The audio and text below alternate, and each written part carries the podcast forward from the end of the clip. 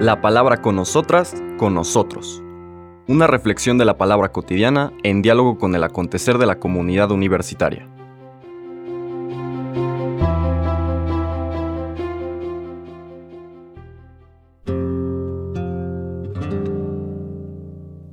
Hola, buenos días. Bienvenidas, bienvenidos a la palabra con nosotras, con nosotros de este jueves 13 de abril, en el que continuamos en este domingo de Pascua extendido a lo largo de toda la semana. Vamos a leer el día de hoy la segunda parte del relato de Lucas que leíamos ayer, los discípulos de Maús. Ahora, de este mismo capítulo 24, leeremos los versículos 35 a 48. Cuando los dos discípulos regresaron de Maús y llegaron al sitio donde estaban reunidos los apóstoles, les contaron lo que había pasado en el camino y cómo habían reconocido a Jesús al partir el pan. Mientras hablaban de estas cosas, se presentó Jesús en medio de ellos y les dijo, La paz esté con ustedes. Ellos, desconcertados y llenos de temor, creían ver un fantasma. Pero él les dijo, no teman, soy yo. ¿Por qué se espantan? ¿Por qué surgen dudas en su interior? Miren mis manos y mis pies. Soy yo en persona. Tóquenme y convénzanse. Un fantasma no tiene carne ni huesos, como ven que tengo yo. Y les mostró las manos y los pies. Pero como ellos no acababan de creer de pura alegría y seguían atónitos, les dijo, ¿Tienen aquí algo de comer? Le ofrecieron un trozo de pescado asado, él lo tomó y se puso a comer delante de ellos. Después les dijo, Lo que ha sucedido es aquello de que les hablaba yo cuando aún estaba con ustedes, que tenía que cumplirse todo lo que estaba escrito de mí en la ley de Moisés, en los profetas y en los salmos. Entonces les abrió el entendimiento para que comprendieran las escrituras y les dijo, está escrito que el Mesías tenía que padecer y había de resucitar de entre los muertos al tercer día, y que en su nombre se había de predicar a todas las naciones, comenzando por Jerusalén, la necesidad de volverse a Dios para el perdón de los pecados. Ustedes son testigos de esto. Palabra del Señor. Aquí tenemos otro relato de apariciones personales. Ayer les hablaba de que todas, y les recordaba la de María Magdalena, que leímos el martes, la de los discípulos de Maús, que leímos ayer miércoles, y ahora vemos una aparición también colectiva, en este caso, a los discípulos reunidos. En el momento en que aquellos que venían de Emaús les comentaban lo que habían experimentado, y aquí vale la pena subrayar algo que no pudimos comentar el día de ayer, que es que al partir el pan reconocen al Señor Jesús. Desde luego que este relato de Lucas tiene connotaciones eucarísticas. Todo el misterio eucarístico es muy importante en el Evangelio de Lucas y retoma fuerza, desde luego, también en el libro de los Hechos, que es la lectura que nos está acompañando y nos acompañará todo el tiempo de Pascua como primera lectura. Eucarístico porque en ese partir el pan, presencia sacramental del Señor Jesús, en la medida en que lo vamos acogiendo con una sensibilidad apropiada, esto lo lleva a la N expresión, la mejor descripción de lo que eso significa, esta sensibilidad apropiada, lo encontramos en el capítulo 11 de la primera carta de Pablo a los Corintios.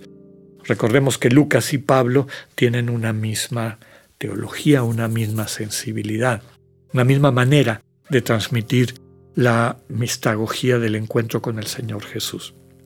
Pablo en esa carta a los Corintios, primera carta en el capítulo 11, dice en un lugar, tengan cuidado cuando participan en la fracción del pan, cuando comen, comparten la fracción del pan, el cuerpo del Señor. Tengan cuidado de no estar comiendo su condenación. ¿Qué quiere decir esto? Que un poquito antes dice, he oído que en las reuniones de la comunidad hay personas en esa entonces las comunidades se reunían primero para una especie de convivencia le llamaban el agape, donde comían, bebían en común, una especie de picnic grandote, día de campo grande, y toda esa convivencia alcanzaba su culmen en la fracción del pan, cuando compartían el cuerpo del Señor. Y les dice Pablo, me han informado que entre ustedes, en ese espacio de convivencia, hay algunos que comen y beben hasta saciarse y quedan hasta pasados de copas, y al lado hay hermanos que tienen hambre. Y de ahí se levantan y van a compartir el cuerpo del Señor. No vaya a ser que se estén comiendo su perdición. ¿Qué hay detrás de esta advertencia de, Pablo? La vida sacramental, la vida de encuentro con el Señor no es magia, no es una especie de, automático, mecánico. Es el cultivo de una relación con el Señor Jesús a través de las sagradas escrituras, estas que hacen que el corazón se vaya calentando. ¿no?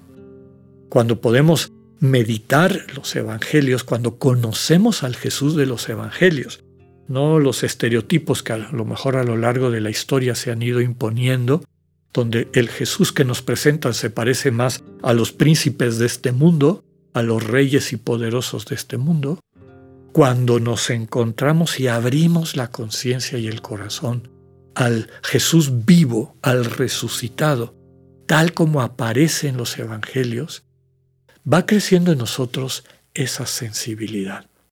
Y llega el momento en que empezamos, como Ignacio, como Santa Teresa de Jesús, como San Juan de la Cruz, San Francisco, tantos santos y santas, Jesús deja de ser un concepto y se convierte en una presencia, una persona que moviliza nuestra vida y nuestra respuesta para bien. Es lo que estamos encontrando en estos textos. Entonces, inician siempre con una situación de, duda, de inquietud, de desasosiego. El Señor está ahí, pero no lo reconocen. Cuando finalmente lo escuchan, porque Jesús empieza a interactuar, algo empieza a transformarse en sus corazones hasta que reconocen esa presencia, que deja de ser algo externo y se convierte en parte de su vida, en lo más íntimo de su ser, inseparable de quienes son. Por eso, otra vez aquella frase bellísima de Pablo, vivo, pero ya no vivo solo, Cristo vive en mí.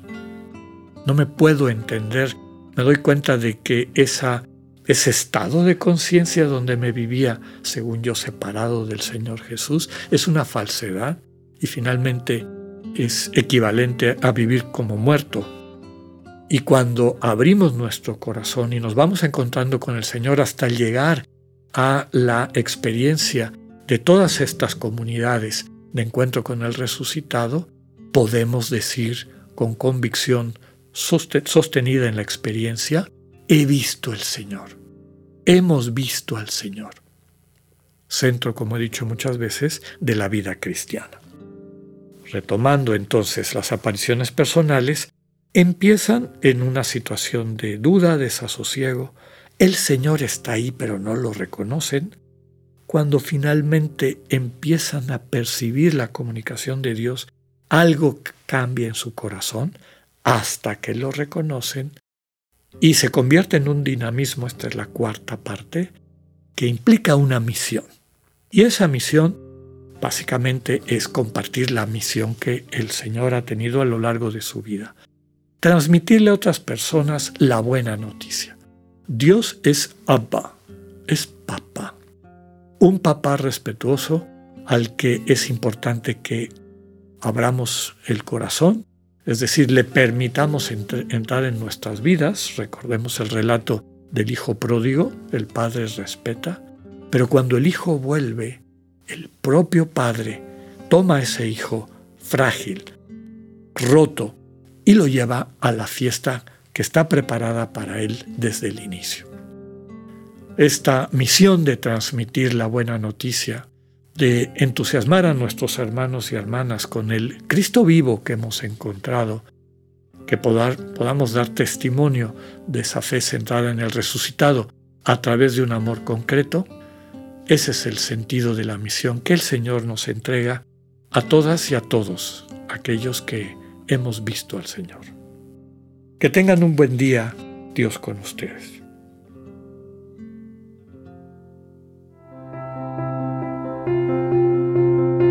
Acabamos de escuchar el mensaje del Padre Alexander Satirka.